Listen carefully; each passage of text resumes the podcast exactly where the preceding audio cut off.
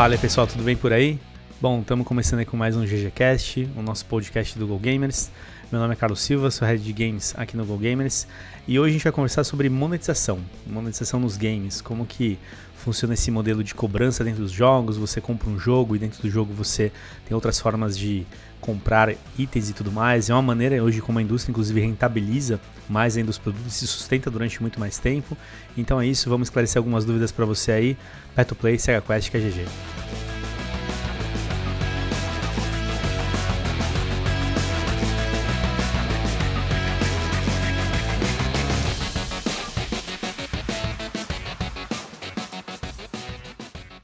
Bom, galera, beleza aí? Estamos aqui hoje para falar sobre monetização. A gente sabe que é um tema polêmico, gera algumas discussões. Tem gente que aceita bem hoje em dia, tem gente que não aceita. Enfim, então a ideia é a gente bater um, um papo sobre as possibilidades hoje, como que o mercado de games encara isso é, e quais são hoje os jogos que giram em torno desse modelo de negócio também. E aí, para isso, não vou estar sozinho. Estou aqui com os meus amigos especialistas, não só em games, mas em monetização. Tem gente aqui que gasta muito, temos até revelações aí. mas vamos lá. Estamos aqui com o Maurão. E aí, Maurão, beleza aí? E aí, pessoal, tudo bem? Olá, Mauro Benimbal aqui, professor e consultor Go Gamers. Olha aí, faltou revelar o quanto gastou naquele jogo, mas depois você fala. tá, eu vou falar, me, me cobra que eu falo que doeu tá quando bom, eu descobri também. Beleza. Estamos aqui com o Pablão também, Pablo Rafael. E aí, Pablão, beleza aí? Fala galera, tudo bem? Aqui Pablo Rafael, head de conteúdo da Go Gamers e não gastei tanto quanto o Mauro, eu acho, mas, mas já comprei roupinha e já comprei skin nos meus joguinhos favoritos, com certeza. Ah, tá certo, é isso aí. Não, não tô livre desse e... mal, não. Nenhum de nós, né? E o nosso especialista em monetização. e Afonso, beleza aí? Fala aí, galera. Foncinho aqui, sou diretor de criação do Go Gamers. E se eu não jogasse videogame, com certeza eu teria uns três carros hoje.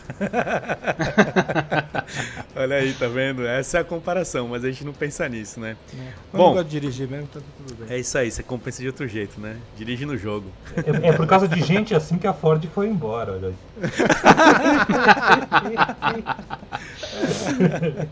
tá gastando lá no Need for Speed e não tá gastando videogame. no carro. Boa. Mas vamos aí, pra gente começar aí, e eu vou passar primeiro pro Maurão aqui para dar um panorama pra gente, para entender o que, que é esse modelo, como que ele funciona hoje. A gente tem várias, várias formas, né? Se a gente for olhar como era a monetização nos games lá nos anos 90, era uma coisa. Hoje a gente tem vários outros modelos, e alguns até bem consolidados, que fizeram com que a indústria dos games, inclusive, crescesse muito. A gente vai falar um pouquinho sobre eles. Mas, Maurão, dá uma ideia pra galera como que funciona isso aí dentro dos jogos aí, por favor. É, então, monetização é um assunto que é importante é, hoje em dia porque teve mudanças no, ao longo dos últimos, talvez, principalmente 10 anos, 15 anos, né? No, nas formas através das quais é possível ganhar dinheiro com jogos digitais. Né? Isso que foi mudando na, ao longo da indústria. Inicialmente, lá no, no princípio da indústria, né, do videogame especificamente, né, do aparelho caseiro, você vendia o cartucho. É, então a, a, lógica do ponto de vista de marketing é de produto. Você, você fabrica o cartucho, né, fa fabrica a mídia, distribui a mídia, as pessoas compram a mídia, você joga, termina e descarta ou revende, enfim. Né? Uh, não é muito diferente de um liquidificador. você compra e você depois, né? Nessa, nessa mesma, do ponto de vista de marketing, é a mesma lógica. Uh, ainda que existiam outras formas de se ganhar dinheiro na época com games, como por exemplo Uh, com os arcades, né, com os fliperamas que você pagava, né, você dava dinheiro para você jogar por um tempo. Eram jogos é, feitos muito difíceis para que você colocasse mais dinheiro na máquina, né, claro, né? E aí isso ia dando mais dinheiro pro, pro dono da, da, da máquina, essa, essa era a estratégia. Uh, ou então com um período que lá por volta no final, no comecinho dos anos 80, com os Adver Games, que alguns jogos, algumas empresas uh, uh, pagavam para ter jogos feitos das suas marcas, né, dos seus produtos, dos seus serviços, né, e depois esse modelo foi mudando. Né. Mas hoje em dia você já não trabalha com o jogo só como um produto, você compra a mídia e joga. Né. Uh, tem tantos modelos diferentes, muito mais pensando no jogo como um serviço. Então, muitos dos jogos, inclusive, nós baixamos de graça, você passeia, como se fosse um, é a mesma lógica de você estar tá na Disney. Né? Você compra, muitas vezes você compra o jogo, então você paga a entrada pro parque e você fica brincando no parque e tal. Só que você quer um sorvete, é mais tantos reais. Ou dólares, né? Se você tiver na Disney, no caso, né? Uh, você quer passear nesse brinquedo especial, pegar a fila diferente, quer tirar uma foto com o Mickey, sei lá o que, você vai pagando a mais. Né? Você tem uma experiência, você pagou pelo jogo, uh, pela entrada, por, por esse espaço. Né? Alguns desses parques, vamos chamar assim, desses jogos né, que tem esse, essa proposta de serviço, você entra gratuitamente, mas lá dentro você pode gastar com coisas se assim for interessante. Né? Uh, e nessa, né, nessa lógica né, do jogo comum serviço, tem tantos tantos outros desdobramentos, né? De, de uh, pensando nessas estratégias de se uh, ganhar grana com games, né? Esse ponto de ganhar dinheiro com game, ele tem entrado muito em pauta ultimamente para quem trabalha com jogos, vende jogos ou desenvolve jogos, porque os custos de produção de jogos digitais ao longo do tempo aumentou demais. Né? Os, tem um, um estudo de um pesquisador chamado Ralph Koster, Uh, ele é um autor também de um livro chamado A Theory of Fun, né? Ele é um game designer e ele... O Pablão conhece. Conheço, gosto muito. Peguei na, em, em e-book muito tempo atrás e me apaixonei. Tem muito, muitos é, designers assim bem bastante expoentes na indústria que seguem a, a escola aí do, do Theory of Fun, que é uhum. é muito legal. É, então, e ele tem, ele colocou no site dele recentemente um estudo que ele fala sobre os custos, né? ele faz uma pesquisa bacana sobre os custos de desenvolvimento de jogos digitais. Então, uh, lá no, no, sei lá, nos anos, talvez final dos anos 80, 90, aquela época Mega Drive, Super Nintendo, né? Tamanho de um time médio de desenvolvimento de jogos, 3 a, 3 a 10 pessoas. Custo de desenvolvimento, 300 mil dólares. Um jogo AAA, um jogo da grande indústria, tá? Um jogo, sei lá, um Sonic da vida, um talvez um Final Fantasy, né? Por aí, né? Esses jogos uhum. famosões. Hoje em dia, 30 milhões de dólares é para começar a brincar, né? É, para você fazer um, um para você ser competitivo no mercado hoje, né? Vários desses jogos que a gente tem visto uh, saindo, saindo recentemente, tá na casa, né? 70 milhões de dólares, 100 milhões de dólares, né? Tempo de desenvolvimento uh, de 2 anos, 3 anos, 4 anos. Então isso tem feito com que a indústria uh, pensasse no valor que é cobrado do jogo, que desde aquela época ainda é 50 dólares. Né? Os 60, jogos. 60 dólares. Agora, recentemente aumentou para 60, aumentou, né? É. Mas foi... Aumentou para 70. É, então, é isso aí. É. Ele aumentou para 60, se eu não me engano, há um tempo atrás. É. É, e hoje ele já está nessa casa dos 70. Não sei se isso também foi um movimento da nova geração e tudo mais, mas ele já está nessa aumento, casa. Esse aumento para 70 é, começou agora no com a chegada dos novos consoles, né? É, uhum. E começou, a gente começou a vir em alguns jogos, tipo, acho que o Madden antes foi um dos primeiros a subir para 70 e é um valor que aos poucos está se firmando. O, o, padrão desde o final da era SD, né, ou seja, da, do da, do lançamento do Xbox 360 é, tá na casa dos 60 dólares.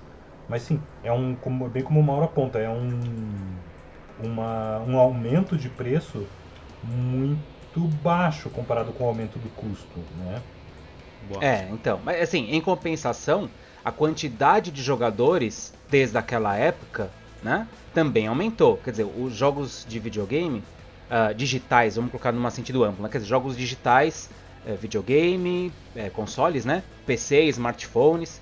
Uh, temos muito mais pessoas jogando hoje em dia, com acesso aos jogos digitais, do que nos anos 80 e 90, né? Então, quer dizer, se o mercado aumenta, mais pessoas estão jogando, eu não tenho mais, não sei o número, tá? Mas vamos supor aqui, não tenho mais 100 pessoas jogando videogame, agora eu tenho 10 mil pessoas jogando videogame. Antes, 100 pessoas pagavam 50 dólares, hoje 10 mil pessoas pagam 50 mil dólares. Quer dizer, ah, nesse sentido, eu ganho mais, então os custos aumentam, faz sentido. Só que é, está saturando, né? Tá, a indústria está sentindo que está chegando num limite aí de, de custo de investimento para ser competitivo versus o custo do jogo. Então eles precisam começar a pensar novas formas de conseguir fazer com que o jogador pague para ter uma experiência cada vez mais bacana e de, uma modo, de um modo que preferencialmente o consumidor aceite pagar, que é o que é o grande dilema, né? Sim.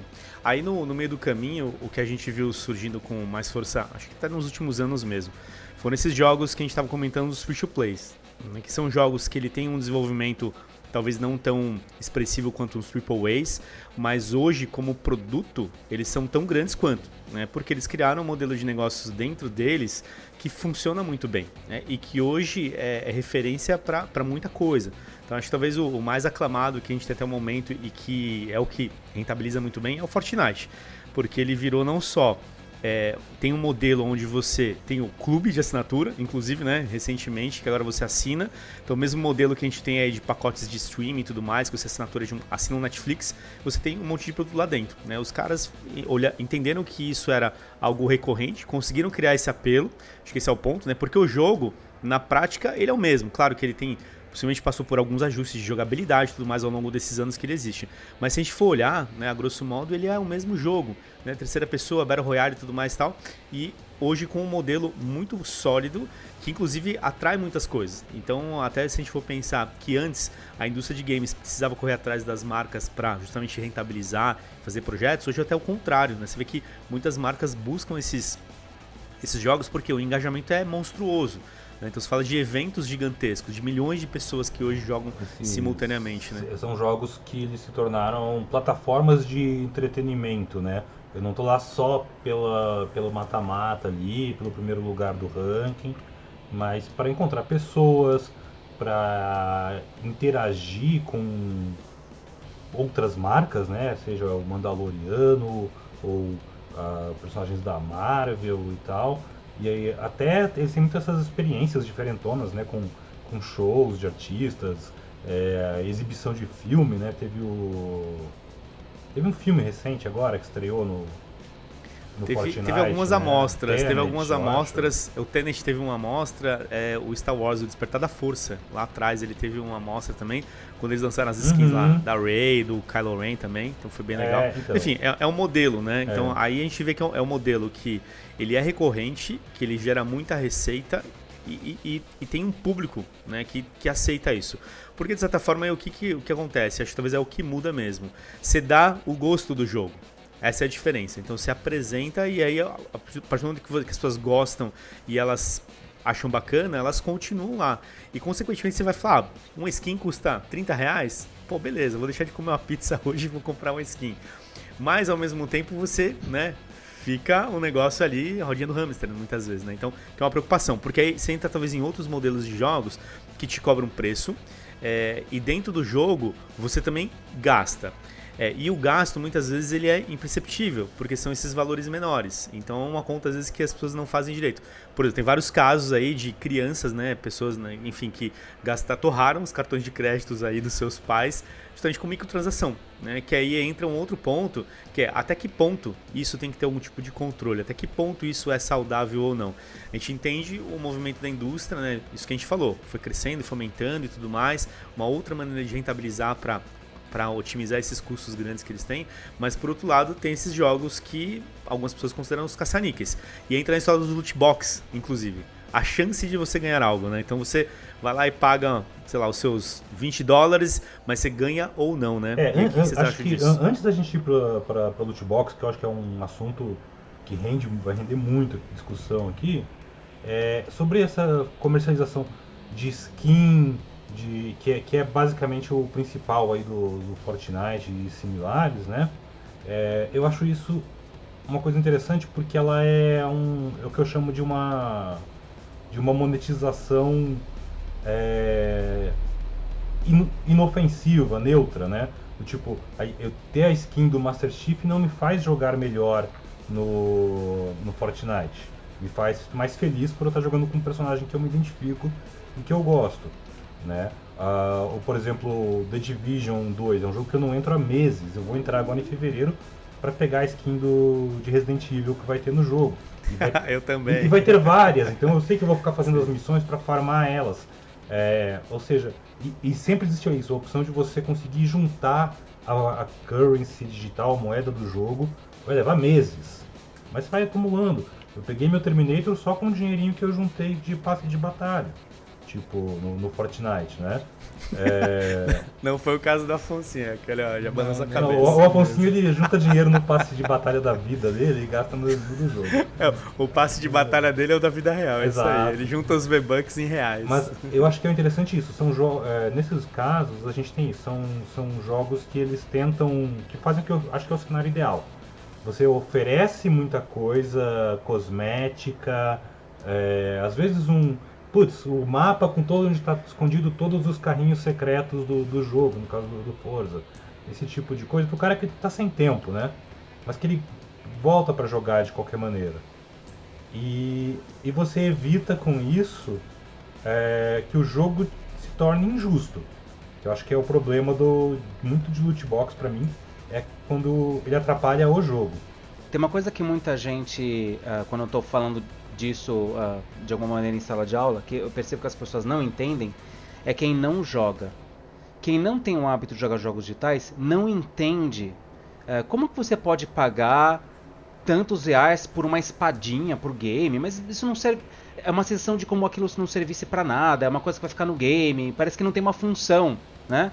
A pessoa talvez preferia que você comprasse uma espadinha na vida real do que dentro do game, né? Muito mais legal. Ah, mas é uma isso tra se trata de uma questão de valor mesmo, eh, de percepção de valor e da experiência que se tem eh, de consumo, né? Ah, do ponto de vista de marketing, quem está por trás pensando nessas estratégias de monetização, de permitir que o jogador compre uma roupa, compre uma arma, compre o que, que quer que seja dentro do jogo, né? Ah, é uma forma de permitir também que aquele jogador expanda um pouco a sua própria experiência dentro do jogo. Eu dei o exemplo da, da Disney, né? não por um acaso. Você vai na Disney, você pa- num, num, num, num, ah, parque de diversões, né? Você entra, você passa pela experiência e no final do processo tem uma lojinha. O que, que essa lojinha vende? Presentes, acessórios, coisas que tem a ver com aquele tema. eu, que eu tenho vão meu ser Rei Leão dos- aqui que é prova disso, cara. Ah, mas é isso. Você quer. ah, é, ah, no, nesse caso, ah, o consumidor quer guardar uma parte, quer levar com ele uma parte da experiência. Né? No caso do game, você não leva com você uma parte da experiência, mas você complementa a sua experiência, porque você agora, o seu personagem, tem tal roupa, ou tem tal arma, ou assim por diante. Né? É, essa, é- é- esse, esse gasto, né, esse investimento no, nesse personagem, nessas roupas, nesses, nesses processos, é uma forma de, do cara também gastar com entretenimento, consi, consigo, né? Então eu compro um, um- algo pro meu personagem, eu compro uma, algo pra minha nave do Elite Dangerous, não que eu tenha feito isso, gente, eu não gastei quase nenhum dinheiro lá dentro, tá? Só pra Ah, falar assim. duvido. Tá? Mas eu, essa, esses, eh, essas estratégias de você permitir isso é também uma forma de permitir que o jogador complemente a sua experiência. Isso tem tanto valor quanto fazer uma compra num shopping center. Eu estou fazendo um passeio, estou num momento de entretenimento, estou num momento de relaxamento e eu vou gastar dinheiro com as coisas que eu gosto. Pode ser um passeio no cinema, pode ser um sorvete, ou dentro do game, pode ser uma roupinha, pode ser uma arma, né? Então, ah, não, pelo amor de Deus, homens de marketing, profissionais de marketing, não diminuam o valor desse tipo de compra, porque ele é uma, faz parte da experiência de consumo com o mesmo valor do que qualquer outra. Vai lá, Afonsinho. É, isso que o Mauro falou é exatamente o, o que eu penso, tipo, a, a microtransação dentro dos jogos hoje, a maioria dos jogos, é, é, é uma coisa que complementa a experiência. Tipo, tem jogos hoje que, por exemplo, que eu só entro pra pegar roupinha e se pá, eu nem jogo o jogo, entendeu? Eu entro lá, vejo as skins, tipo, abro umas loot box e, e, tipo, o jogo mesmo não é tão interessante, mas o a variedade de possibilidades que o jogo tem é tipo Fortnite mesmo. Quantas vezes eu já não entrei pra comprar uma skin e fechei o jogo? Nem, É. nem jogou uma partidinha com ela? Nem joguei uma partidinha pra estrear ela. tipo, Já passei mas por é isso aquilo. também. É, é o fato de você ter na coleção aquele item ou você ter aquilo na, na mão. E, e, e puxando um outro gancho já, que também pluga com as loot box, é, a gente está evoluindo para uma coisa de microtransação e, e, e loot box que as pessoas estão começando a rentabilizar em cima disso. Tipo, por exemplo, um CS da vida.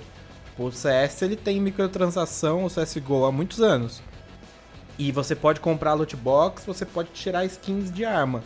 E você pode tirar uma skin que vale 20 mil dólares. É, você pode pegar uma Dragon Lore lá que dentro do próprio jogo mesmo você já, já vende em dinheiro real isso. E, e os jogos estão começando a, a, fazer isso. Tipo, quantas pessoas não vendem contas no Mercado Livre de Fortnite com skins que você não pode comprar mais? Cara, é verdade, isso aí que você falou, porque eu tenho um amigo que ele que ele tem uma conta no Fortnite que ele tem várias skins lendárias lá das primeiras temporadas que você não consegue mais hoje. E ele tava vendendo a conta dele a conta com todas essas skins. E, e, virou um mercado, um mercado paralelo, né? Você vê que ao mesmo tempo que ele tem essa questão, talvez, da, talvez do espírito do colecionador, né? Acho que é um pouco disso. Você uhum, quer ter é todas as skins. Pô, eu queria ter todos os personagens da Marvel. Pô, tá todo mundo lá. Faltou o Venom, tá? Mas beleza. Mas é essa sensação. E eu tenho uma sensação de perda. Olha que louco. Pô, não tenho Pô, aquele personagem, por mais que eu talvez não fosse jogar com ele, tá? Não é meu favorito, mas você tem essa sensação do pacote completo, uhum. a equipe inteira e tudo mais. Então acho que encontraram um jeito é, que é, é, pegar o quê? Pegar no coração do fã também, né? Eles pegam lá e falam assim, ah, eu sei que isso aqui vai te mover, né? Então manda ver. Vai lá, Pablão.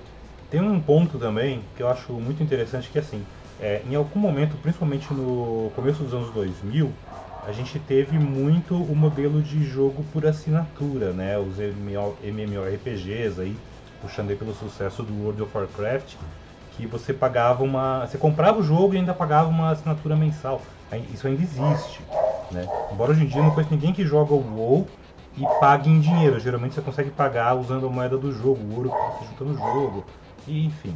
Mas é, eu acho interessante que eu tinha uma sensação naquela época e que hoje em dia eu meio que ainda tenho com essa coisa de, de, de passe de batalha, onde você adquire, geralmente pela primeira vez pagando, depois com a, jogando em si, esses passes onde você ganha vários itens e acaba ficando empolgado para comprar outros, porque você junta umas moedinhas, mas falta, falta só um pouquinho para completar, você vai lá e põe uma grana, né? Mas a sensação que eu tinha naquela época, às vezes era assim, putz, eu assinei o World of Warcraft. Cara, eu preciso, dia que eu não jogo, semana, eu passar uma semana sem jogar aquilo, eu sinto que eu estou tipo jogando fora o meu dinheiro, né? Eu me sentia uma obrigação de jogar aquilo. É, hoje em dia eu não consigo ter mais do que, sei lá, um jogo. Eu consigo ter um jogo com um passe de batalha, um Fortnite vida.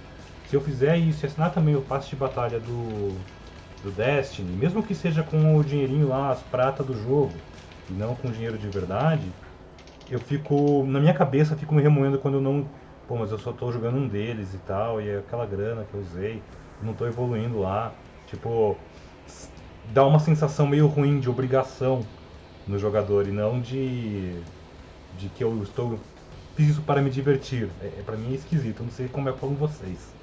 Ô, Pablo, uma, sensação... uma hora passa. Uma hora passa. uma hora você aceita. Mas é porque hoje, hoje é mais comum a gente assinar muitas coisas, né? O modelo de assinatura ele tá aí, né? Acho que não só nos games, mas você assina um Spotify, você assina um Netflix, você assina a Amazon, você assina a Disney Plus. Esse modelo de assinatura, né? A gente tá cada vez mais é, sendo impactado por isso e talvez aceitando um pouco mais. Mas realmente tem essa sensação de que, puta, tô jogando meu dinheiro fora. Né? Ao mesmo tempo que você para e equilibra, pô, mas é só 30 reais. Pô, mas é 30 reais. Junta isso aí em, em todos os passos de temporada de vários jogos, né? Dá um belo de um dinheiro, né? é, por exemplo, só nessa de 30 reais, eu tenho 200 skins na minha loja do, do Fortnite. Quem quiser faz a conta aí. Nossa, eu vou fazer até o final. Vai lá, Maurão, conta aí. É, eu queria. A gente está discutindo bastante sobre é, é, é, esses modelos de negócio, né? Mas quais são os modelos hoje? Eu, eu tinha. Eu estava procurando loucamente aqui nas minhas. Eu, eu tenho essa lista, eu tenho, tinha pesquisado já sobre isso. Na verdade, assim, não, não é, falar até de uma lista ou da quantidade dos, dos, uh, dos modelos é, é, é, meio limitado, né? Porque uh, isso está sendo reinventado nesse instante, tá? Então talvez quem esteja ouvindo o podcast fale, ah, mas espera aí, mas eu tenho um caso que não, ele não falou, tá? Porque de novo a gente está desenvolvendo, tá, a indústria está desenvolvendo isso. Mas quais são os modelos, né?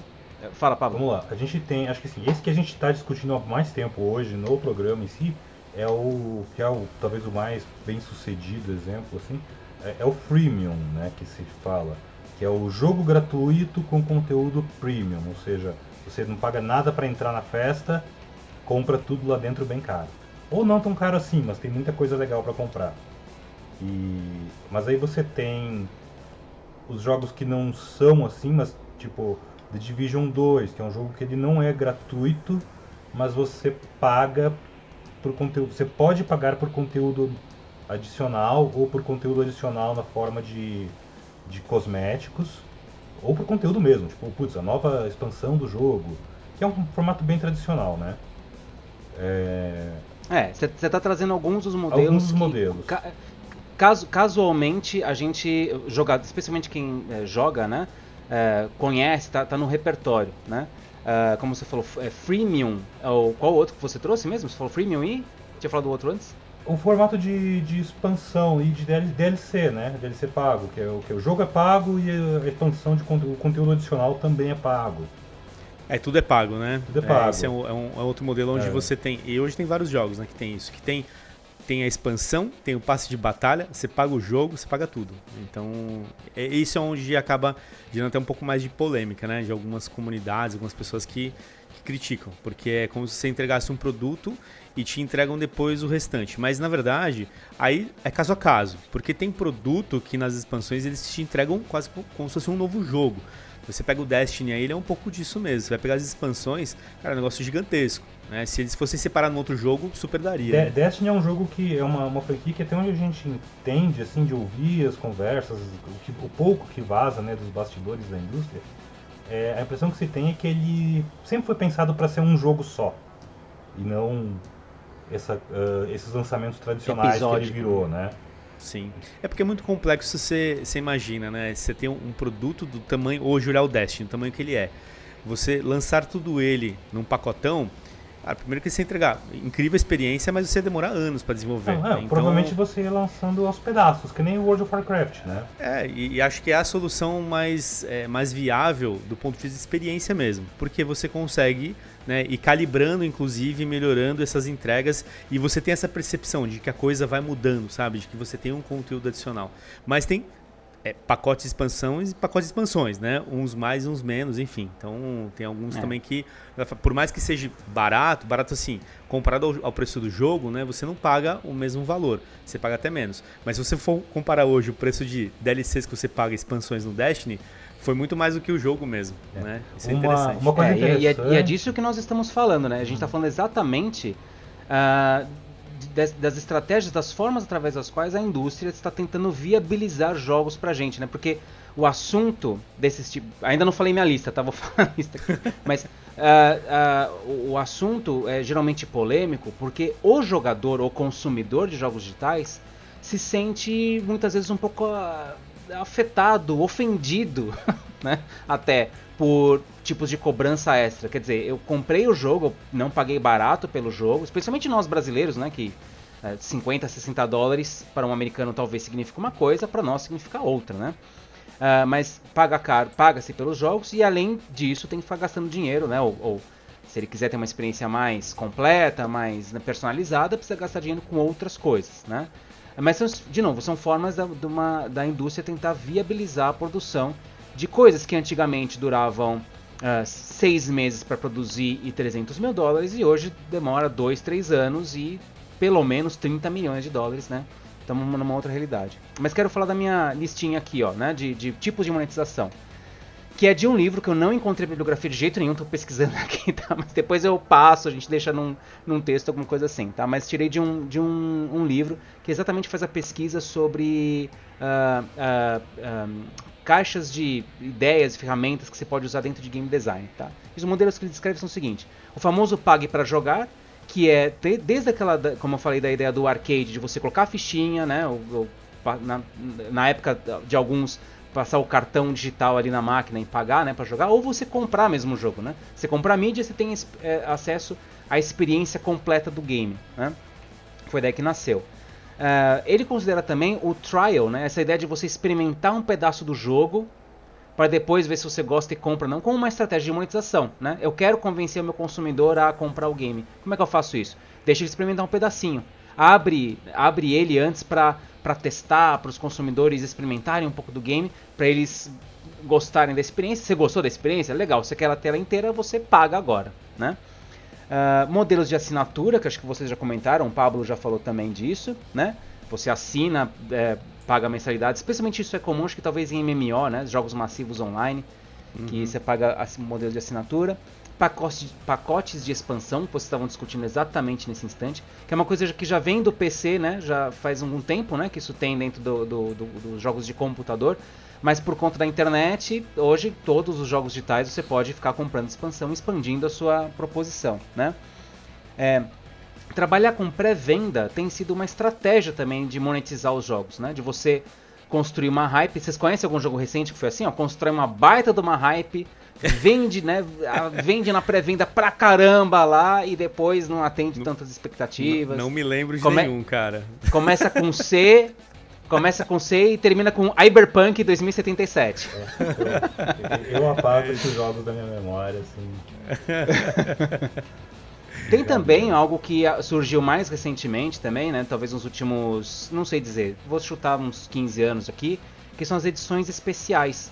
A ideia de edição especial, edição do colecionador, é uma coisa que é, cabe muito pro, pro fã hardcore, né? Ele não quer ter só o jogo, ele quer ter bonequinhos e a arte. Do, é o Game of the Year, né, Maurão? O Game of the Year normalmente é isso, que é, que é a edição do ano que eles pegam tudo que foi lançado né, nos últimos anos, por exemplo, no último ano de um produto, e eles lançam aquela edição definitiva, que aí tem todo o pacote lá de expansões, tudo que saiu em pré-venda e tudo mais, enfim. Coloca no pacotão é. e vende como produto. Tanto tem gente que sabe que alguns jogos vai ter esse modelo, e já trabalha com esse modelo, e esperam sair lá na frente ao invés de pagar fatiado isso, né? Então as pessoas talvez que não sejam tão hardcore, beleza, mais paciente, ele espera sair a versão definitiva e compra lá no é, final. É, mas ao mesmo tempo Esperam tem aquelas tempo. edições que são as edições físicas de lançamento mesmo, que super limitadas que nunca mais vão acontecer de novo.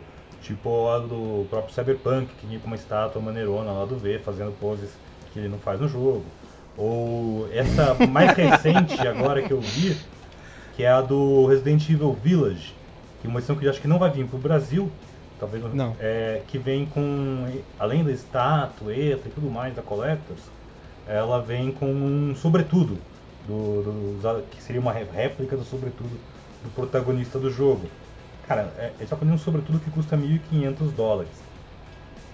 É, que ninguém vai usar, né? É Vamos dizer é um são formas, são formas de você construir valor para o seu Sim. cliente. No fundo, no fundo é disso que a gente está falando, né? Quer dizer, vamos, como é que a gente pode fazer com que pegar um Mortal Kombat que o Carlão curte, né? É, Mortal Kombat eu posso. O cara comprou o jogo lá atrás, foi comprando as expansões, mas o jogo já está aí no mercado o quê, Carlão? Dois anos? Vai, vai para dois anos, é isso aí.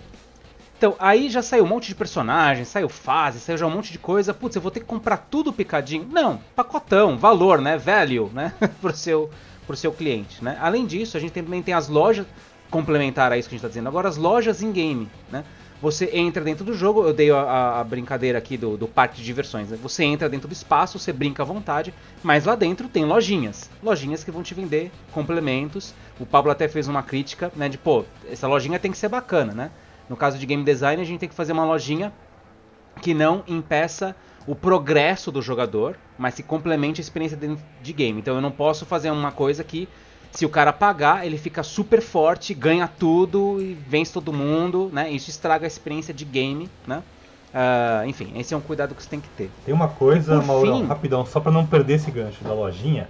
Tá. É, tem uma tirinha, uma gringa que eu gosto muito do pessoal do Penny Arcade, que é o Tales from the Trenches, que basicamente hum. é, uma, é uma série de, de, de, de HQs digitais e tal, de tiras e quadrinhos, que eles é, abordam muito uh, bastidores, assim, uma versão meio comédia e tal, mas baseada sempre em fatos reais, é, de, da indústria de games mobile, certo? Então os protagonistas são um grupo de beta testers de um estúdio e esse estúdio está desenvolvendo um joguinho que eles conseguiram a licença lá de um Game of Thrones da vida.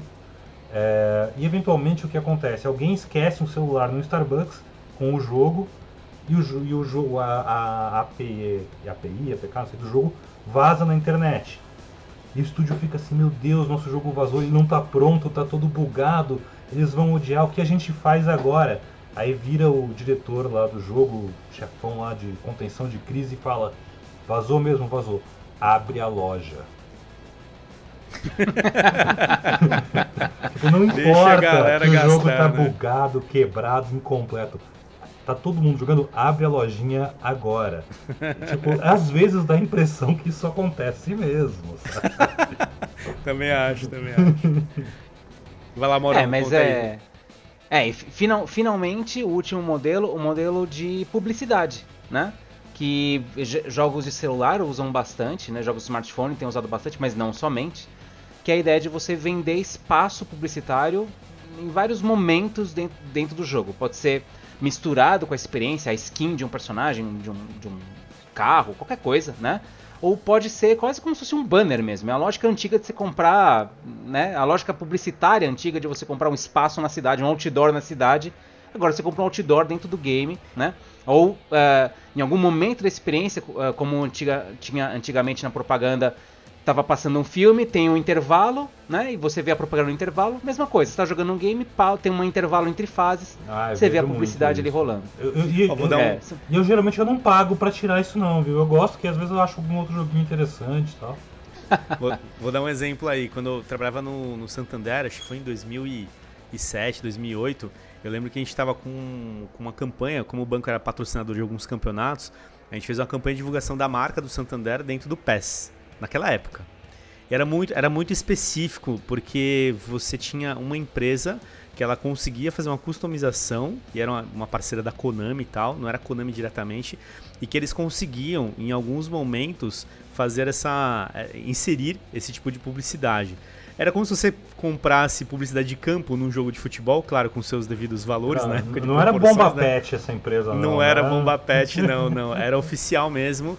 E era muito legal, porque assim, era aquilo, você comprava um negócio dentro do game. Então, você tornava a experiência muito parecida com o que era o mundo real. Então, se você no, no jogo de futebol, num torneio, você tinha uma placa publicitária de uma marca, no jogo você tinha também. E hoje eu reparo que os jogos de futebol acompanham um pouco isso também, né? Os patrocinadores oficiais lá dentro e tudo mais. Eu acho que essa experiência mais imersiva é muito legal. Vai lá, Foncinho. É, desse lance que o que o Mauro tava falando do, da publicidade dentro do jogo e do como uma forma de monetizar, é, a gente tem uma, um evento recente também que foi o show do Travis Scott dentro do Fortnite para anunciar a turnê dele. E aí no, eu lembro que eu vi no final do ano, agora de 2020, uma, uma matéria da Forbes fazendo uma projeção que com esse show que teve 12 milhões de usuários simultâneos, ele pode ter faturado até 20 milhões de dólares é, ou 20 milhões de euros só com venda de mercadoria em game, tipo skin, itens e tudo mais, tipo. Sim, porque, é, porque imagina o tamanho né? dessa publicidade complementa, né? Porque no final das contas, Exato. essas propriedades intelectuais, então, pô, o Travis Scott, a imagem dele que tá lá, a música dele que tá lá, né? Tem, tem um monte de acordos em cima disso daí. E no final das contas, você tá impactando 12 milhões de pessoas. E funciona. Se a gente, Funciona. Funciona. Se eu descobri uma... quem era nesse dia. eu não fazia ideia, cara. Mas você faz a projeção de uma turnê, eu imagino que existe essa conta, né? Numa turnê física, no modelo antigo, talvez quem tinha, existia isso, né? Ah, quantos tickets a gente vai vender em média em cada região, tal, tal, tal, ah, vamos faturar tanto. Hoje você tem isso dentro do jogo, né? dentro do... você consegue fazer esse tipo de, de análise, é bem legal. É, a matéria ainda faz até uma comparação que o principal show da turnê dele mesmo é, teve uma receita de 1,7 milhões. Nossa, que diferença. Absurdo. É muito brutal, né? É, o impacto. Mas aí, aí entra naquele ponto do engajamento, né? O fã, falando sobre monetização, né? Ele ele aceita, ele critica muitas vezes quando ele percebe que existe o loot box ou pay to win, que a gente vai falar um pouquinho mais aqui, mas quando são coisas que complementam a experiência, quando você vive algo bacana, isso é incrível. Então aí, aí, acho que é um pouco do que hoje tem surgido, que é o fã ele tem aceitado um pouco mais, quem joga, justamente porque a experiência está sendo complementada. Né? Pô, eu não posso ir no show do Travis Scott, pandemia e tudo mais, Pô, mas eu posso acompanhar no Fortnite, cara. A experiência é tão bacana. Claro, tirando né, todo o calor de um evento presencial, mas ela é muito bacana quando você acompanha com seus amigos e tudo mais. Ela pode se tornar legal também. Bom, galera, e entrando num ponto que a gente começou a falar aqui, mas a gente não entrou no detalhe. Talvez esse seja o mais polêmico que são os loot box, a caixinha de surpresa, né? Que você vai lá e compra isso e tem vários jogos com esse modelo, que alguns são chamados de caça-níquel, inclusive, mas você não sabe o que vai vir, né? É muito da sorte. E essa sorte ela é variada, né? A sorte que é de 1 para 1 bilhão muitas vezes, é, é bizarro. São poucas pessoas que muitas vezes conseguem alguns itens específicos, porque você precisa gastar muito. Inclusive alguns jogos já chegaram a fazer conta. Quanto que você gastaria para ganhar um item X, que ele tem uma, pro, uma probabilidade de você a, né, a, a, conseguir ou não, que é um investimento absurdo. Eu, eu, vi jogos mobile, por exemplo, um da Marvel, eu gosto muito, Marvel Puzzle Quest. Uma vez o cara ele fez uma análise para você conseguir a skin lá do, do surfista prateado. Você tinha que investir 30 mil dólares para você ter a chance de ganhar o personagem e ainda com algumas variações que não, você não pegava todas a, todos os poderes dele. Assim, é bizarro, né? E aí é um outro modelo que aí esse aí é um pouco mais questionado, mas conta o que vocês acham também disso. É, é bom lembrar que loot box hoje em dia não é só caixinha, né? É, é pacotinho de figurinha também. É isso aí. É, tudo que envolve você não saber o que você está comprando, né? É um esquema meio sorteio, meio rifa, meio loteria. É, é loot box. Né? Não é só a, as caixinhas mais tal. É, é que, mu que, muita gente é, questiona que é muito parecido com a ideia do caça-níqueis mesmo, né? A, a, da máquina de caça-níqueis. Porque você uh, paga para ter uma partida, uh, é, para você ter uma, uma chance de ganhar. Vamos transformar isso em. Pensa que a gente está indo no McDonald's, tá? A gente está indo no McDonald's, você quer lá comprar um Big Mac. Só que, se você pagar um real a mais, você tem a chance de ganhar mais uma batata frita, né? tem a chance de ganhar batata frita, pode ser um sundae, pode ser mais três Big Macs, você pode ganhar até uma loja inteira, tá? Se você pagar o valor. Porra, mas a chance é 0.0000001% de você ganhar a loja. Tem, uma, tem gente que vai falar, ah, eu topo pagar um real a mais pro meu Big Mac. Tem gente que fala, não, eu quero dar mais 50 reais pro meu Big Mac, porque eu quero ver o que vai vir a mais aqui, tá? E tem gente que vai lá e vai gastar 5 mil dólares por mês. Afonso. para tentar ganhar o, o raio do, do McDonald's para ele, entendeu? Essa promoção a Afonso ia entrar e ia comprar a loja. Cara. Nossa, com certeza. ia abrir uma franquia, ia ganhar. É, isso aí tem causado muita polêmica. Eu sei que na, tem, eu não podia ter se é a União Europeia inteira ou se são países específicos do bloco europeu que obrigam né, as empresas a listar a probabilidade de cada item que pode vir na loot box. Isso, é, é tá rolando. Tá rolando. É um lance eu acho muito válido porque é, é nocivo, né, quando você pensa. Nocivo para a saúde mental e financeira das pessoas. É, sim, é tipo sim. cigarro, tem que ter ali, ó, causa impotência, causa câncer, mata, dá, dá, ressaca, sei lá, faz mil coisas. No caso do jogo, ele faz você falir. Exato. e é verdade, esse ponto que você falou, porque hoje não existe mesmo, pelo menos aqui no Brasil, um órgão regulatório disso. Não tem ninguém olhando isso, né? Não, Como nem no é mundo, eu acho. No, e no mundo mesmo não é. tem. O que tem acontecido são alguns jogos que acabam criando algumas polêmicas e eles entram né, num quadro de discussão. Eu acho então, que na como China exemplo... tão discutavam, não sei com a pandemia como ficou, estavam discutindo regular isso, porque lá é um problema seríssimo. Por conta dos mobiles, né? E, por exemplo, você pega lá, quando saiu o Star Wars Battlefront 2, é, ele na época que ele saiu, o, o 2, ele entrou com um modelo de monetização que era um modelo praticamente pay to win mesmo. Então não era com relação à sua performance. Você podia comprar um personagem e aí você podia jogar com o personagem e você ficar super OP, né, apelão Porque mesmo no jogo. Os personagens eles são querendo LOL, eles têm poderes próprios, né? Não é só Exatamente. E aí você não ganhava os personagens por conta da performance, mas você podia comprá-los. Nessa época a polêmica, foi, a polêmica foi tão grande que a própria Disney questionou a EA e falou assim, cara, o que vocês estão fazendo aí que a minha, a minha marca, marca né? tá aí, né? É. O Star Wars que tá aí.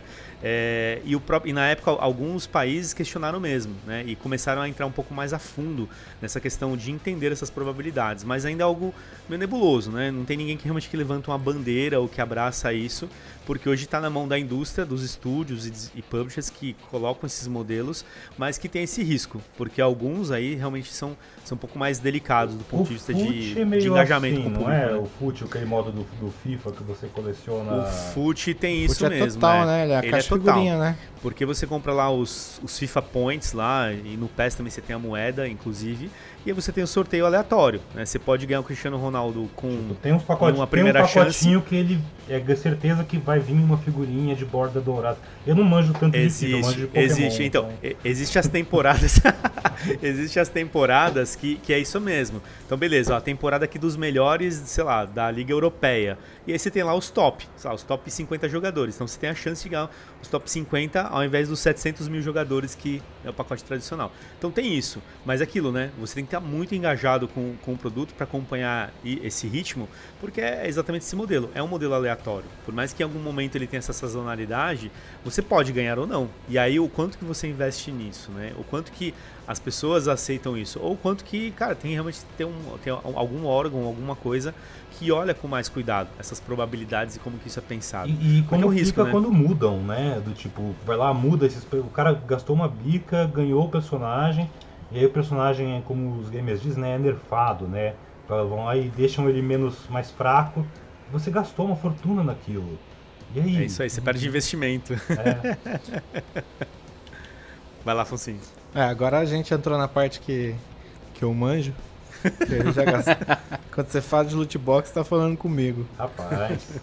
Já, já abri todos os tipos de loot box que você imaginar em qualquer jogo que você possa Pô, imaginar. Afonso, você tem que montar um canal no YouTube. Tem muito canal no YouTube, isso é real, tá? Tem muito só canal no YouTube de... que é só. O cara fica só abrindo loot box do jogo que ele, que ele joga.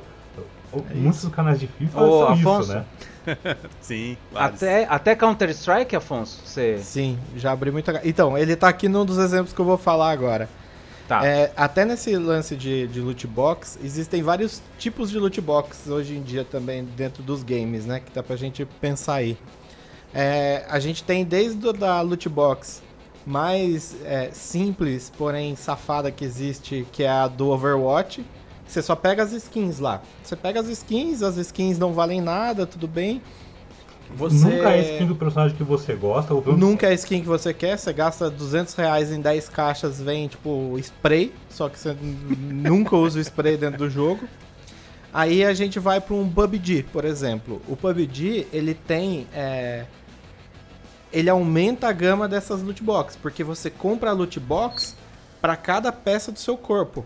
Então, tipo, é, você não compra a skin do personagem, você compra a loot box de skin de camiseta, você compra a loot box de skin de arma, você compra a loot box de skin de sapato, porque no jogo você equipa os itens individual, individualmente, né? Você não, você não equipa eles é, o, o, set inteiro, né? Você, você vai colocando os complementos.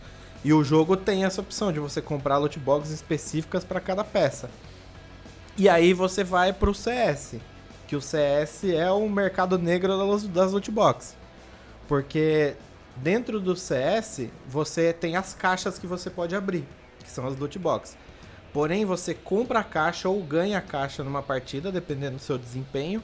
E para você abrir, você tem que comprar uma chave também. Então você tem que comprar a caixa e a chave para poder abrir.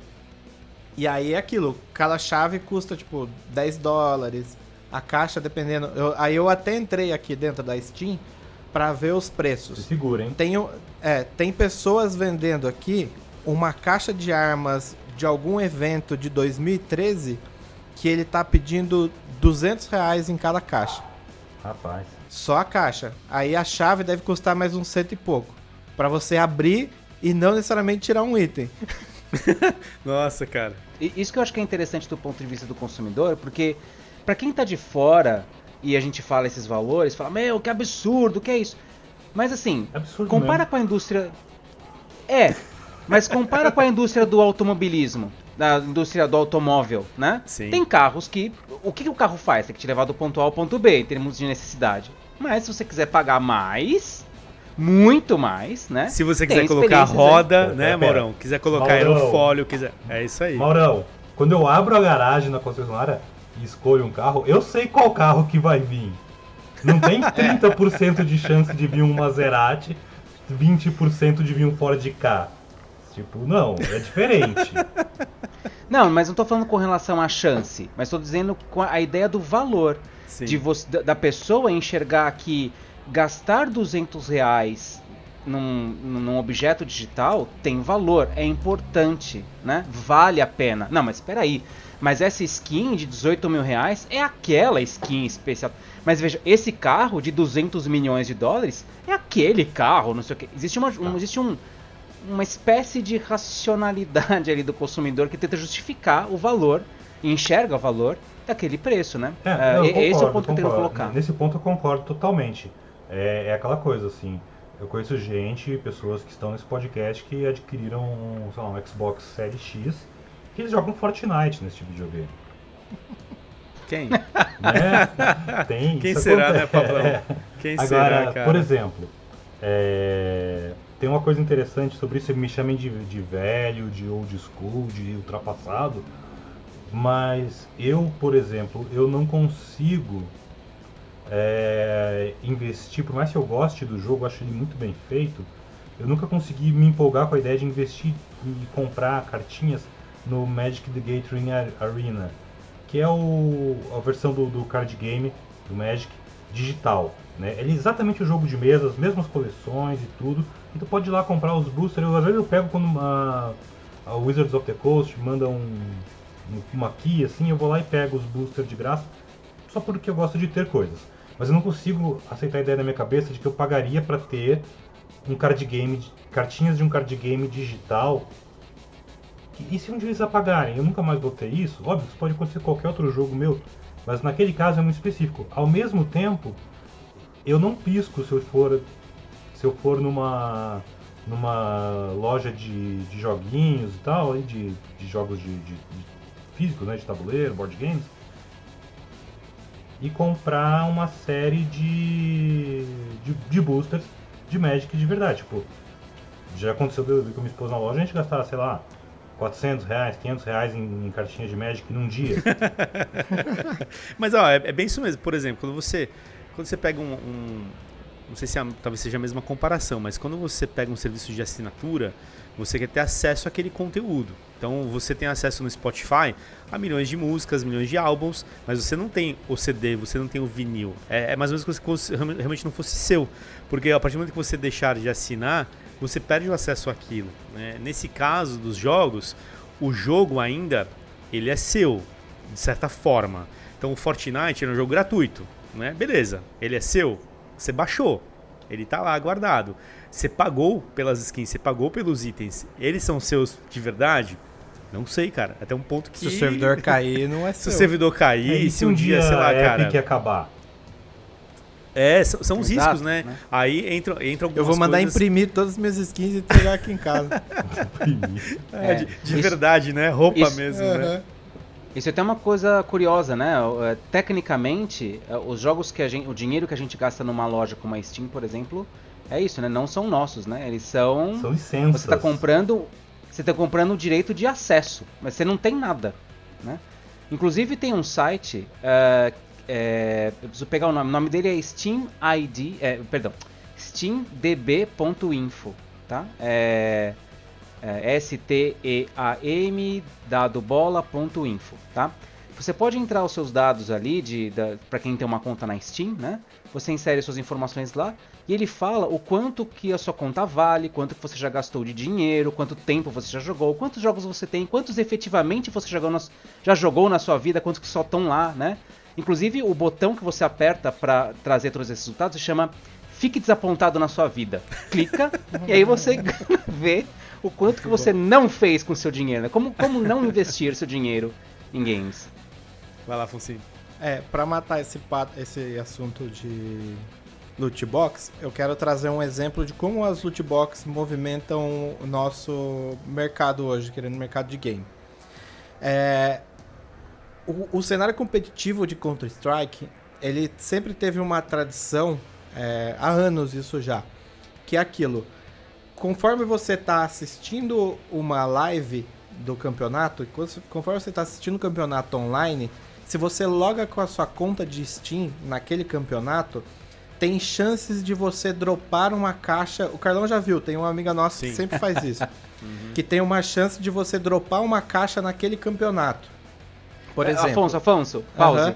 Explica para as pessoas o que é dropar, porque eu já tive esse problema em sala de aula. Uma Ai, aluna levantou a mão e disse, professor, eu falei 30 minutos, professor, o que é dropar? É, dropar é o, é o ato de você é, conseguir E agora? aleatoriamente algo. É, você tá lá assistindo a live, daqui a pouco aparece. Parabéns, você ganhou uma. Uma. O termo.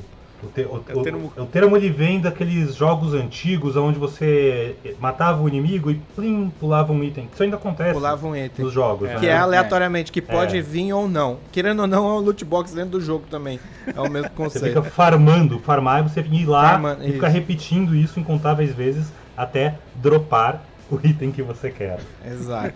E aí, se você tá assistindo uma live, você pode. Você pode. Você tem a chance de dropar uma caixa daquele campeonato.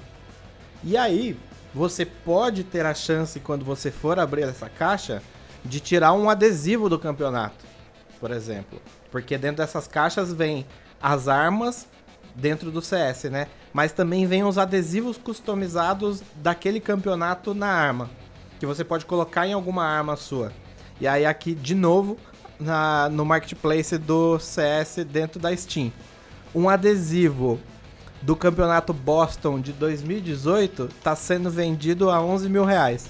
Mas aí, é- aí é a máfia russa lavando dinheiro, não é? Isso Não, é, não é- não, tem muitos, tem muitos adesivos sendo vendidos de muitas lojas. E aí tem uma outra matéria que eu queria trazer também, que é desse ano, isso é fresquinho, hein? É, esse, no começo de 2021, uma skin do CS, que, que é a Dragon Lore, que é a skin mais cara, com três adesivos, que eram adesivos mais caros que existem dentro do jogo, foi vendido por nada menos que 150 mil reais lá fora. Foi leiloado. Beleza. Tudo isso com loot box. É uma pessoa muito sortuda que, que, que tirou os adesivos e a arma. Então, apesar disso, é, a gente tem, pelos dados da é, Pesquisa Game Brasil, a dúvida que fica é, né? Talvez quem não joga, quem joga pouco, fala assim, ah, mas, mas quem gasta dinheiro com isso? É só o Afonso, é Não, pouca eu- gente, ó, né? Eu, eu posso responder, eu tive essa experiência no final do ano agora. Estava conversando com um amigo, confraternizando aí, perto do ano novo e tal, e o, eu sou muito próximo do pai dele também, que é um senhor confeiteiro de Monchê, estava encomendando uns panetone com ele. E o cara manda mal bem, seu Eduardo. Abraço. É, e aí, o pai do rapaz comentou comigo: Olha, você trabalhou na, na, na IGG, né? Empresa de jogos mobile. Eu tra- trabalhei lá uma época. Pô, você tem contato com eles? Achei estranho, né? Ele é mó senhor de idade, assim. A turma aí de seus 70 e quase tá na fila da vacina já. É, e aí ele me falou o seguinte: Porque eu tenho comprado muita coisa no jogo deles, no, no Lords Mobile, e não ainda não veio o castelo que eu gostaria. Será que eles não podem dar uma mão?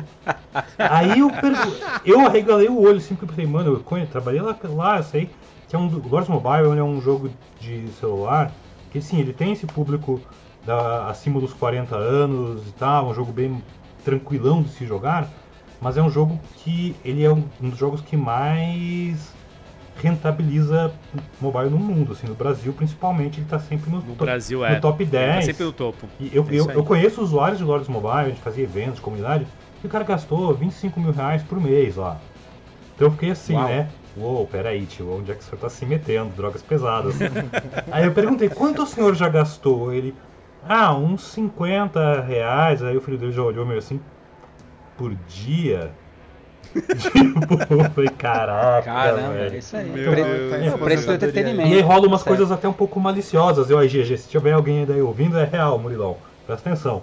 O bo- o- isso é o comentário do, do senhor de idade. O botão de play é da mesma cor do botão de comprar o item que tá em oferta na hora que você abre o jogo. Cara, isso foi pensado. É muito cruel. Ele Claro, fala, ah, não eu nem foi queria aquele item, mas eu apertei achando que era play. Não Pra foi sem entender isso, escute o podcast de Game Design. Exato. É isso aí. Maurão explica como é que funciona Então isso fica aí. aí, ó. Fica aí o aviso, pessoal. Mancada, hein? Vai lá, Maurão. É, mancada ou estratégia? Não, Fica a dúvida. é uma estratégia mancada, né? Estratégia, estratégia mesmo. Então, mas a gente, a gente tem dentro da, da pesquisa Game Brasil dados que vão. eh, A gente faz essa pergunta, né, dentro da pesquisa. Quer dizer, quem, que- quem que ah, vê valor, quem que gasta, são muitas pessoas, né? É, isso depende, na verdade, de plata, é, para cada plataforma, tá? Então, para computador, para videogames e para smartphone, depende, né? Mas a gente faz uma pergunta que é a seguinte: quanto você costuma gastar de dinheiro, né? Oh, perdão, você costuma gastar dinheiro de outras maneiras com jogos? Quer dizer, além de comprar o jogo e jogá-lo, né? Ou baixar ele de alguma maneira, você gasta dinheiro com outras coisas, por exemplo, com assinatura, com expansão, com melhoria de itens, enfim, né? É, o item mais que as pessoas voltaram mais é que é, para jogos de computador que sim, 21% das pessoas dizem que gastam com jogos com, com uh, elementos cosméticos, então roupa, pinturas, skins, chapéuzinho, etc. Né?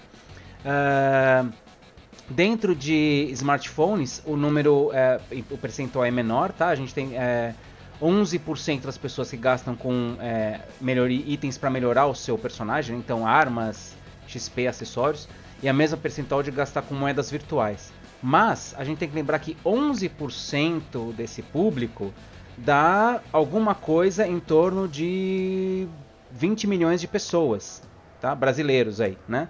Que estão gastando dinheiro dentro dos, jo dos, jogos de celular, né? Uh, com esses itens, melhorias, assim como uma certa que dizem que tem o hábito de gastar com isso, né? Então, uh, uh, quando a gente fala desse modelo de monetização, imagina que as pessoas não gastam, gastam pouco. Não, isso a gente não vê valor.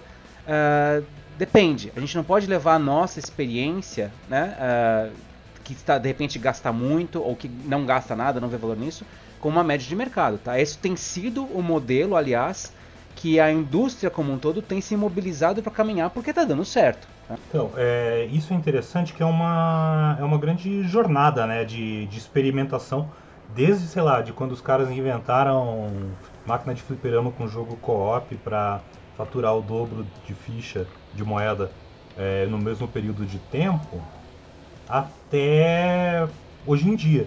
E, e, no meio disso é engraçado, como sempre tem um momento de indignação e depois vira uma aceitação. Eu lembro em 2006, quando a Xbox Live ela trouxe uma das suas principais features assim para os desenvolvedores na época, que ela não, que não existia nos consoles, antes existia, acho eu, só no PC, que era poder vender DLC, conteúdo adicional por download. No caso era o. tinha alguma coisa do Camel, mas o principal, assim, produto que era o chamariz disso, eram as armaduras de cavalo de Elder Scrolls Skyrim. Elder Scrolls 4. Skyrim não, Oblivion. Elder Scrolls 4 Oblivion, né? Muita gente falou, ah, um absurdo tu comprar uma roupa para um cavalo no jogo que tipo, ah, pagar por isso e não sei o quê. E todo mundo, a imprensa especializada, a comunidade, os fãs aí no, nos fóruns na internet, todo mundo descascou o pau nisso aí. Hoje a gente está aí com, se você olhar, 5 dos 10 jogos com maior faturamento em 2020 são jogos que vendem basicamente armadura de cavalo né? Uma cela é. bem bonita para você cavalgar. Vai lá, Morão. É uma, uma, correção, tá? Eu acabei de entrar nas, nas bases de dados aqui. Eu falei que 10% do público era 20 milhões. Não, 10% do público é jogador de smartphones é aproximadamente 10 milhões de brasileiros, tá? Então, é um uh, número assim, bem, mesmo... bem expressivo. É, ainda assim, né? A gente tem uma das alternativas, estava olhando aqui também na base, a gente pergunta assim, uma das alternativas é, não, não, não, eu não contrato nada disso, né? Então, 63% do público uh, fala que não contrata nada disso. Ou seja, 35% das pessoas, um terço da população que joga uh, jogos de smartphone, é, gasta 30 milhões, aproximadamente 30 milhões de pessoas, gastam dinheiro com, com, com, de alguma maneira com jogos, tá? Isso sem contar também os jogos de console, os jogos de computador, que também são significativos, né? É, console, é, é, 60% das pessoas gastam dinheiro dessas outras maneiras que a gente está contando aqui, além de comprar o jogo, e em PC esse número é de uh, 70%.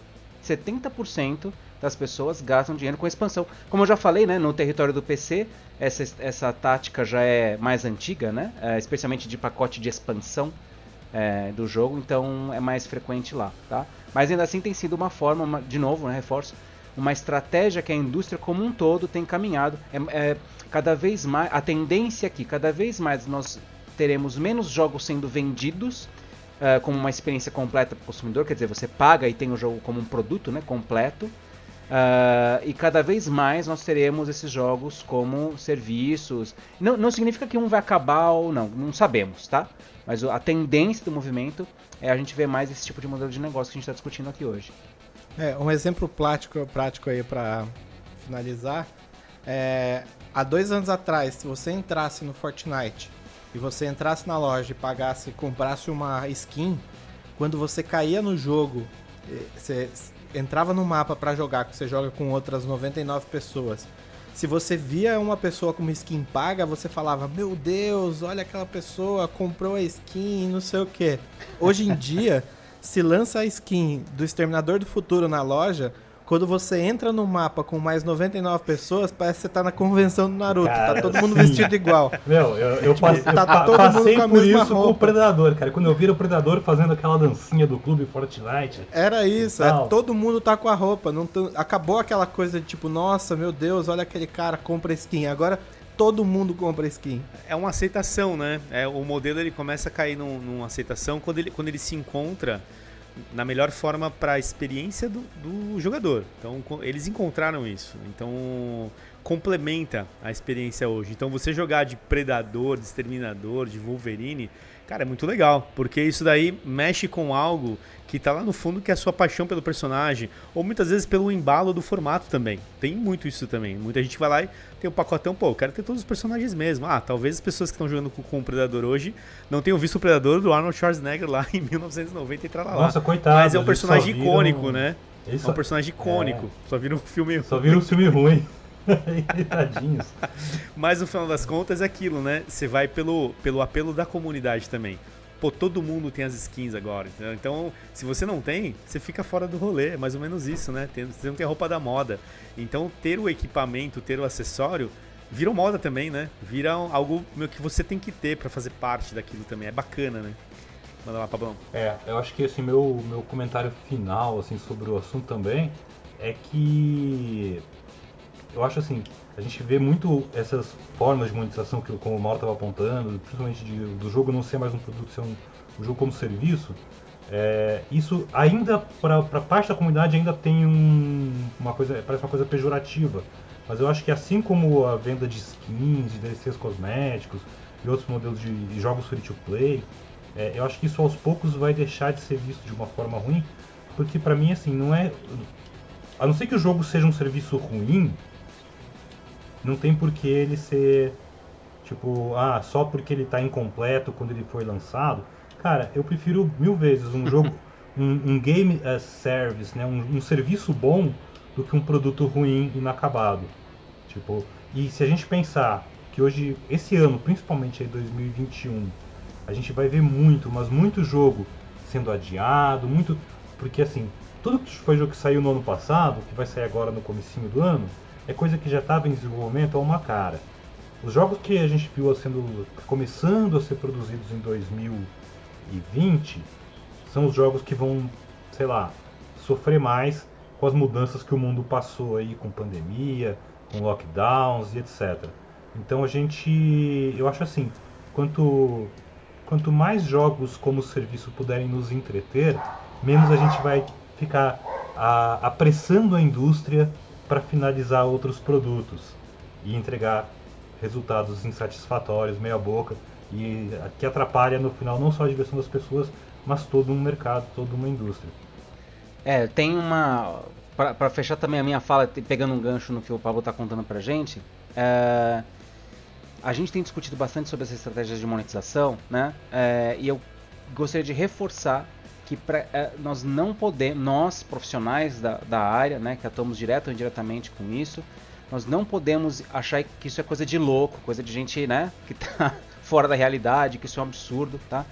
Uh, não é. Do ponto de vista de consumo, a experiência simbólica, né, o consumo simbólico que acontece dentro do game, o valor que eu construo pelo, daqueles objetos que eu quero dentro do jogo, tecnicamente não tem diferença do que eu quero fora da minha vida, tá? Ser material ou ser imaterial, tanto faz, né? É, não, não é isso que é o, é o ponto hoje, né? Qualquer estudo de que vai falar sobre comportamento do consumidor nesse aspecto vai nos vai trazer essa realidade. Então, é, não considerem como coisa de louco, tá? Não é. Isso é a realidade, acontece. Uh, quem está enxergando, as indústrias de, de entretenimento que estão enxergando isso, estão conseguindo construir um valor bacana para seus consumidores, estão atendendo cada vez, cada vez mais pessoas né, com esse tipo de serviço, até mesmo o colega aí do, do Pablo que gasta aí, né, o senhor de mais de 30 anos, que gasta o seu dinheirinho com o jogo. E é isso, tá? Isso não é anormal, pelo contrário, isso é interessante, é uma nova forma de o entretenimento estar tá entrando dentro do, do cotidiano, cotidiano dessas pessoas. E é. segundo, o segundo ponto que eu queria trazer para encerrar é uh, nós estamos discutindo sobre a grande indústria dos jogos digitais aqui, né? Desses modelos de, monetização que estão com os triplo As ou como o o uh, Ref Coster traz até tem uns jogos agora o, o, o 4As, né? Que é aquele jogo tipo Cyberpunk, gastei milhões e milhões e milhões de desenvolvimento e é isso. Eu, eu ia perguntar o que, que era o ah. quarto A, mas é só uma forma de falar mesmo, é, né? É, porque são os jogos que estão lá na ponta, GTA V que gastou já também, investe-se muito, né? Enfim. Outro jogo que virou um jogo como serviço, né? Exatamente. Então, a gente está falando desses grandes jogos, mas se a gente pensar na indústria maior, né? Se a gente pensar também dentro dos jogos independentes e outros modelos de produção, é, nós, nós temos hoje um cenário mais interessante para se desenvolver jogos, né? Se antes você era obrigado a estar tá vinculado com um publicador que ia distribuir seus jogos colocar na rede, quer dizer, é, distribuir pelas lojas, né, fisicamente seus produtos e que isso encarecia demais o processo de produção. Não mais, né? Nós temos outros modelos, outros percursos, até mesmo crowdfunding, né, para iniciar um processo, né, ou para o processo de desenvolvimento que estão disponíveis hoje para a gente trabalhar dentro da indústria. Então, apesar da gente ter discutido aqui até de uma talvez de uma forma acho que crítica, né, a respeito de, dos riscos dessa monetização, desses problemas, o cenário na verdade é mais fértil do ponto de vista de desenvolvimento. Mas também traz os seus desafios aí, né? O consumidor reclama, a, o modelo ainda está se, tá se, é, é, é tá se pensando, né? Gra empresas gigantes como a Electronic Arts né, cometem alguns erros aí que são criticados, mas enfim, é um processo, é um momento de adaptação interessante para quem é grande e para quem é pequeno também para viabilizar os seus jogos. Boa. Acho que é a partir do momento que você cria um modelo de rentabilizar e que ele é saudável para o consumidor, bacana. Né? Acho que é, é, isso que a gente está tá vendo. Né? Acho que é isso que a gente está vendo a, a, indústria, os desenvolvedores chegando em alguns caminhos e a gente está enxergando coisas positivas. Né? Se talvez lá atrás a gente enxergava como monetização como algo ruim, hoje a gente enxerga um pouco mais de valor, porque está se criando esses modelos que favorecem também o consumidor aí no final das contas. E é isso, né? No final das contas, é isso também que a gente busca. A experiência tem que ser bacana, você investe na sua experiência, para que ela seja boa, assim como qualquer outro produto de entretenimento, né? Então, acho que é isso. Bora lá comprar as nossas, nossas roupinhas no Fortnite aí. Bom, então beleza. Então, entrando na reta final das nossas dicas aí, vou passar uma perguntinha bacana para vocês. O que vocês indicam como jogo e que teve uma boa experiência de monetização? Onde vocês falam assim, putz, ó, isso aqui é muito legal, vale a pena, recomendo vai lá, investe que você vai ter uma, uma boa experiência, vai complementar aí é, a narrativa, a jogabilidade, alguma coisa que seja bacana. Manda aí. Vai lá, Pablão, com você. Caraca, já jogou a bola, beleza. É, olha só, um jogo que eu tive uma experiência bem interessante com diversos modelos de monetização dentro dele, e recomendo muito, que é um jogo incrível, que é o Forza Horizon 4. Está é, tá disponível para PC, Xbox One, Xbox Series XS. E ele, eu, eu peguei o jogo originalmente no Game Pass, né? Ou seja, eu baixei ele dentro das, do, dos jogos que estão no catálogo lá da assinatura. É, eventualmente, depois de um ano jogando tudo que ele tinha me oferecer, é, eu comecei, eu de vez em quando pegava o carro gratuito do pacote DLC do mês. E depois eu pensei, cara, vou pegar ah, também as expansões. E eu fiquei esperando as expansões dele, que uma de Lego, genial, e a outra é uma, é uma ilha à parte, uma coisa meio de rally e tal. E fiquei esperando elas entrarem em promoção no, na, na loja digital do jogo. Quando elas estavam para entrar em promoção, me ocorreu o seguinte: eu posso pegar a versão Ultimate do jogo, que vinha também todos aqueles pacotinhos de carro que eu não tinha pego. E ainda somo nessa experiência o que? É, a minha assinatura Amazon Prime Gaming que ela dá umas coisas extras para alguns jogos, inclusive carrinhos pro Forza, de vez em quando. Então, para mim foi muito legal, porque foi um jogo que eu experimentei diversas formas de monetização, nunca me senti roubado por elas, né? E, e, eu posso inclusive comprar conteúdo da comunidade. Nunca fiz isso porque eu acho todos feios os designs e tal. Nunca achei um que, nossa, quero esse design que esse cara aqui criou. Mas eu também nunca tentei fazer um, deve ser mó difícil e eu sou arrogante.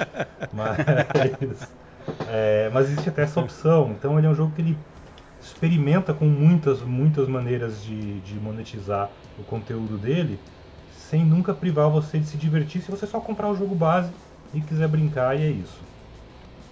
Recomendo muito. Show. Muito bom. God Forza também, topzera.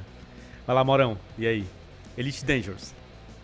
Então, ele poderia estar na lista. que eu já, já gastei dinheiro com, com esse jogo. Né? Na verdade, ele tem um. Eh, falando dele, né? Tem uma monetização que é de você comprar pinturas para sua nave e coisas para decorar a nave. É isso, né? E que não atrapalhe nada a experiência do jogo, quer dizer, você não consegue progredir mais rápido porque você tem isso. Não, é estético, né? é só para você enfeitar a nave. Mas já que a sua pergunta foi qual foi o modelo que mais marcante e tal, eu acho que o, exemplo que eu traria aqui é do Destiny, né? o do, Destiny 2, né? Uh, eu acho que ele é um jogo muito bem equilibrado nesse sentido, tá? Se você, ele vende os passes de, de temporada para você comprar uh, pedaços inteiros novos do jogo, né? Quer dizer, o seu jogo está sempre crescendo. Eu acho que isso é uma experiência muito interessante, né? Você sempre se sente evoluindo quando você compra esses pacotes. Não é uma coisa pequena, quer dizer, é uma tirando o Afonso que come o negócio em dois dias, mas para mim que sou um jogador mais normal, é, demora algum tempo, sabe, para ver todas as coisas novas. Eu acho que isso é, expande a experiência de um jeito legal. E se você quiser gastar dinheiro para melhorar, trocar a roupa do seu personagem, enfim, qualquer coisa assim, você também tem a possibilidade, mas não é, não é uma obrigação. Então eu acho que ele dá liberdade para esses dois perfis de jogadores, quer dizer, alguém que não quer gastar, alguém que quer gastar pouco, ou alguém que quer gastar muito, para todo mundo ficar feliz. Uh, nesse sentido, acho que ele é um modelo muito seguro, vamos dizer assim, de jogo, para ninguém sair eh, desvairado, assim, gastando dinheiro loucamente. É o melhor modelo que eu já encontrei hoje, na minha experiência. É muito bom. Eu lembro que as, as skins de arma que tem lá, você compra com prata, são as mais top.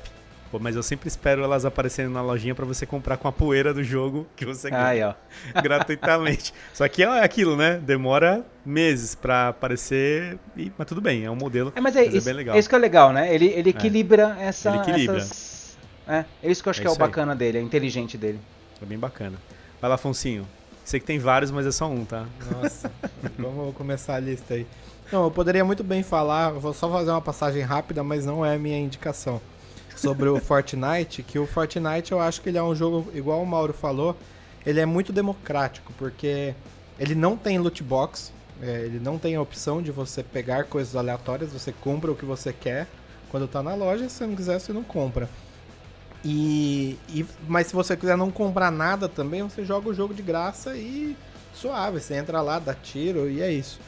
E eles se preocupam muito com as skins é, não afetarem no gameplay, que é a, a, se a skin ela dá um, um, milésimo de possibilidade de o cara ter uma vantagem na partida, eles tiram a skin do jogo, refazem ela, ajustam isso e colocam de novo. Aconteceu isso recentemente com a do Exterminador. Mas a minha indicação, na real, é uma indicação de um jogo para não jogar. que é o pior jogo com monetização na minha vida. Que o jogo até é legal. Na verdade, não é muito legal, não, mas. Mas ele tem um, uma forma mais safada de monetizar que eu já vi na minha vida. Que é um jogo de celular que chama Marvel Strike Force. Anotem esse nome, não baixa. Ah, sim. Porque sim. Ele, ele é 100% baseado em, em, micro, em loot box. Ele tem uma loot box, porém as loot boxes não vêm personagens, porque você pode jogar com todos os personagens da Marvel tal, e é um jogo como se fosse é, um jogo clássico de RPG de turno. Você tem um time de cinco lados de um lado, uma horda de inimigos e você joga no seu turno. É, porém, o jogo te trava numa hora com os personagens gratuitos e você não consegue para frente. Você precisa ter personagem melhor. E aí, quando você abre uma loot box, a loot box te dá tipo um fragmento de um herói. Tipo, a loot box custa 6, reais. Aí ela te dá três fragmentos do Homem de Ferro. Só que para você ter o Homem de Ferro, você precisa de 120 fragmentos. Afe Maria. Então você imagina quantas loot boxes você não tem que Nossa. abrir pra você ter a possibilidade de ter o personagem. Então esse jogo é safado, sem vergonha. Não baixem ele. Mas ó, tá vendo? Eles pegam exatamente o quê? A paixão de quem gosta de Marvel, ma- personagens e tudo mais, né? Que tá em, tá em hype o tempo inteiro. E no final das contas é aquilo, né? Consegue. Deve faturar milhões, sem dúvida. Com porque você quer jogar como de ferro, né? Diferente do modelo do Fortnite, que também a, a minha dica é, é o Fortnite de experiência, porque ele te dá essa possibilidade, né? Você, por exemplo, lá no- nessa- nesse passe de temporada da Marvel, que foi incrível, você tinha lá todos os personagens, você tinha o Tony Stark, mas para você ter a armadura e o gesto, você tinha que jogar até o final. Você tinha que ganhar aquele gesto. Então, beleza. Acho que é, é uma oportunidade que ela é dada para todo mundo, de acordo justamente com o seu empenho no jogo. Então, acho que isso que é legal, né? Essa parte que, que vale a pena e aquele investimento que você vê que, pô, não fui roubado, entendeu? Não estão me obrigando. Eu quero, eu gosto e beleza. Se eu me dedicar, eu, eu vou lá e consigo. Carlão, você que é um veterano, tira uma dúvida minha, porque assim, nessa temporada, que é a segunda temporada que eu assino, é, eu peguei no primeiríssimo dia o Predador e todos os extras do Predador jogando assim, Sim. like a pro. Minha dúvida é a seguinte, na temporada anterior é, eu não consegui pegar o Wolverine. Já era. Tá. É, Já ele era. volta na loja? Volta. Então, o que acontece? De tempos em tempos, ele volta na loja, mas é muito difícil. Vou dar um exemplo, tá? O John Wick. Certo. Pô, sou fã dos filmes, cara, acho muito legal. E ele apareceu no meio da temporada da Marvel, tá? Na loja. Um dia aleatório. Tava ele lá e a personagem da Halle Berry, né? Que tá também no, Caraca, um dos vi. filmes também. E, e você podia comprar lá, 2 mil V-Bucks. Mas assim, é muito difícil. Talvez os personagens da Marvel vão voltar em algum momento. Talvez quando sair o Vingadores Ultimato versão daqui a 10 anos, vai ter. Ou algum outro evento especial, Uhum. né? Então acho que tudo acontece. Mas aí, de novo, pra você ter isso, ou você vai estar acompanhando o tempo inteiro o jogo e sabendo o que tá acontecendo, ou você um dia vai dar sorte entrar lá e tá disponível. Mas é esse é um ponto, justamente que quando a gente olha o modelo do Fortnite, que hoje eu não faço ideia de quantas skins tem, tá? Deve ter milhares já hoje. Mas quem vende conta de Fortnite, por exemplo, lá nas primeiras temporadas, não tem mais. São skins super lendárias, que tem um valor pra quem joga. Então, por exemplo, se alguém um dia aparecer com o Wolverine, ó, eu tô vendo minha conta aqui, Pablão, você quer comprar? Pô, eu compro. Então, o cara vai te vender por dois mil reais, você vai pagar? Não, aí não. Se você pô. for muito fã do Wolverine, É, talvez, não. né?